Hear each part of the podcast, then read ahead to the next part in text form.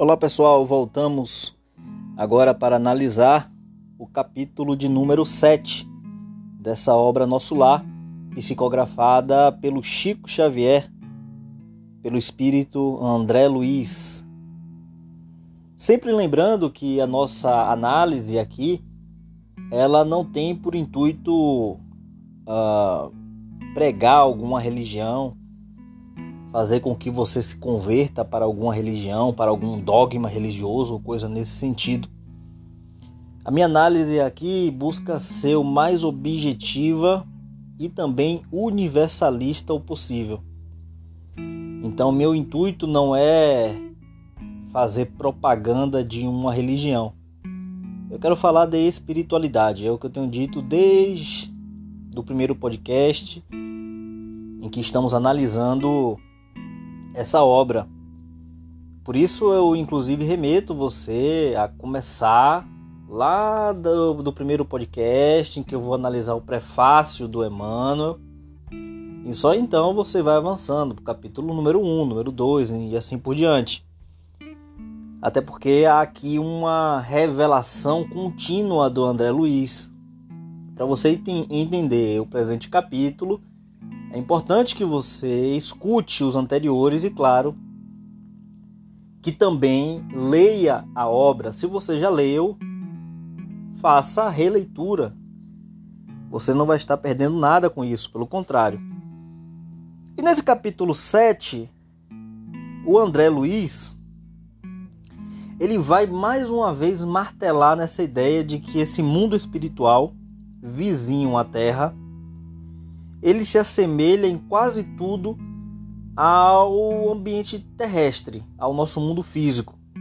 Ele diz que quase tudo é uma melhorada cópia da Terra. Então, quando você parte para o mundo espiritual, você encontra uma realidade muito semelhante com a que nós nos deparamos aqui no ambiente terrestre. Lembrando que estamos aqui tratando, estamos abordando esse mundo espiritual, esse plano astral, não instâncias superiores das quais nós não temos acesso, não sabemos é, como que se passa, não temos referências para explicar o como que se passa é, a vida nesses mundos superiores, esses mundos espirituais superiores. Estamos falando aqui daquele mundo em, em que nós estamos ainda, eu vou repetir isso, muito próximo à Terra. É um mundo espiritual ainda muito próximo. E nós denominamos essas comunidades extrafísicas de colônias espirituais, cidades espirituais, sociedades extrafísicas, plano astral, como você queira chamar. E quando é, há essa desencarnação, quando você deixa o corpo físico e adentra esse mundo espiritual, você lá se se depara com uma realidade muito parecida com essa realidade do ambiente terrestre. Aqui então ele vai dizer o seguinte: uh, ele fala assim, ó, não conseguia atinar com a multiplicidade de formas análogas análogas às do planeta. Depois ele fala, ó, todo o processo evolutivo implica gradação. Há regiões múltiplas para os desencarnados. Como existem planos inúmeros e surpreendentes para as criaturas envolvidas na carne terrestre. As almas e sentimentos, formas e coisas obedecem a princípios de desenvolvimento natural e hierarquia justa. Então, note vocês que, como eu havia dito no início, é, esse mundo espiritual ele também tem uma gradação, ele também tem um desenvolvimento natural. À medida em que o espírito ele vai evoluindo espiritualmente, ele vai para as regiões cada vez mais sutis e cada vez mais é, diferentes desse nosso ambiente terrestre. Ele vai para cada vez mais para regiões espirituais que já não se assemelham mais com esse mundo que nós estamos acostumados. E uma obra que eu tenho indicado muito para vocês, que é essa Devação do Invisível, a Ivone Pereira do Amaral, citando outras obras, ela explica como que funciona esse mundo espiritual é muito próximo ao nosso ambiente terrestre, esse mundo espiritual de transição, esse plano astral. E ela aqui menciona, destaca a comunicação espiritual. Olha só, uma comunicação espiritual. Entre aspas, eu, por minha parte, imaginava tratar-se de, de criações formadas de uma matéria vaporosa. Elas, porém, são, ao contrário, mais sólidas e revestidas de cores mais vivas do que são os objetos sólidos e coloridos do meio terrestre. As habitações, prestem bem atenção nisso, olha.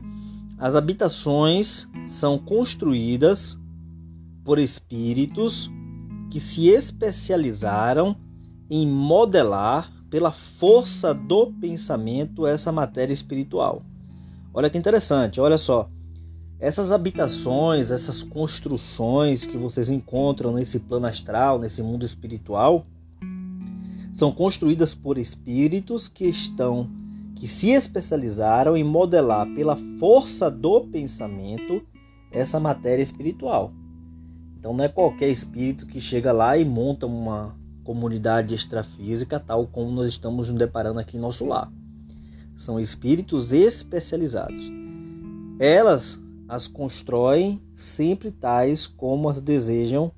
Desculpa, eles as constroem sempre tais como as desejam os espíritos, pois que tomam as substâncias, as subconsciências destes últimos, os gabaritos mentais de seus desejos. Uh, e aí ele vai falar também um pouco mais aqui na frente, nessa obra Devação no Invisível, da Ivone Pereira do Amaral, esse mundo espiritual é uma terra aperfeiçoada. É uma terra aperfeiçoada. Pois bem, então é, aqui fica uma, uma outra obra que eu tenho indicado bastante, que é essa obra da Ivone Pereira. E ela vai falar disso, né? Temos o poder de moldar a substância etérea conforme o pensamento.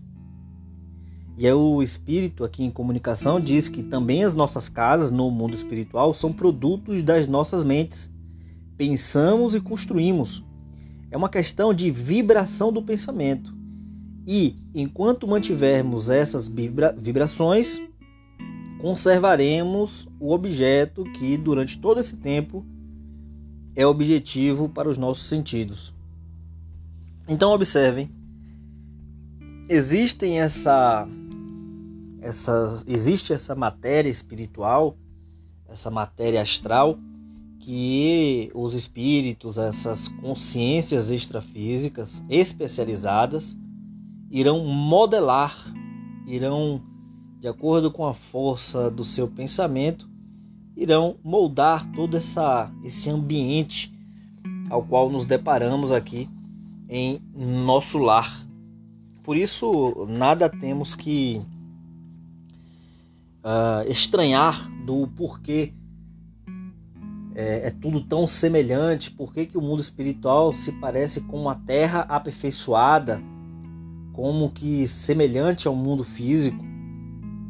Então nós temos essas explicações e que eu também venho batendo nos podcasts anteriores. Uh, um outro ponto, é, ainda que merece destaque, mais uma vez ele vai falar dessa dessa questão do, do choro do André Luiz. Ele, ele diz assim, ó, vamos pegar aqui esse trecho. No dia em que você orou com tanta alma, quando compreendeu que tudo no universo pertence ao Pai Sublime, seu pranto era diferente. Não sabe que, que as chuvas que destroem e chuvas que criam, lágrimas há também assim, foi o que eu falei no podcast anterior. É lógico que o Senhor não, não espere por nossas rogativas para nos amar. No entanto, é indispensável nos colocarmos em determinada posição receptiva, a fim de compreender-lhe a infinita bondade. Um espelho ofuscado não reflete a luz. E mais à frente, ele fala que é, o André Luiz ele dilatou o seu padrão vibratório e por isso alcançou visão e socorro. Foi o que eu disse é, também nos podcasts anteriores que é, não é porque André Luiz fez uma oração, vamos imaginar aqui uma oração mecânica, que ele obteve socorro. Não, é possível que ele tenha feito outras orações, vai se saber. Mas não eram orações fruto, não eram orações que eram, eram fruto de uma alma transformada. Não, talvez sejam apenas um recital de palavras sem sentimentos. O André Luiz ele encontra uma transformação espiritual e a sua oração ela é um transbordamento da sua alma. A oração é apenas isso. André Luiz então alcança socorro espiritual, ele passa para um outra ele vai para nosso lar, sai das regiões umbralinas não porque ele apenas recitou algumas palavras mágicas, nada a ver. Ele, na verdade, passou pelo processo de mudança do padrão vibratório, mudança do padrão mental. Ele passou então pela sua transmentalização, ou como alguns chamam, conversão. Vejam que conversão aqui não tem nada a ver com mudança de religião. A conversão aqui tem a ver com mudança de padrão vibratório, mudança do padrão mental, mudança do padrão consciencial. E essa oração dele nada mais foi do que um derramamento diante de Deus, uma, um quebrantamento do seu espírito diante de Deus. Então esse capítulo vai mais uma vez bater nisso e vai explicar o motivo pelo qual o André Luiz ele obtém socorro. Então até as lágrimas dele é, não basta chorar para que você obtenha socorro. Que tipo de lágrima são as suas? É uma lágrima de revolta ou é uma lágrima de arrependimento, uma lágrima de transbordamento, uma lágrima, é, vamos colocar, de mudança de padrão vibratório, uma lágrima de conversão. Se for uma lágrima de mero remorso, se for uma lágrima de mera revolta, isso não muda nada, seu padrão vibratório continua o mesmo. Mas se é uma lágrima de transmentalização, você mudou de padrão vibratório e agora você está em estado de receptividade. E é isso que nós temos que mudar. Esse estado de receptividade.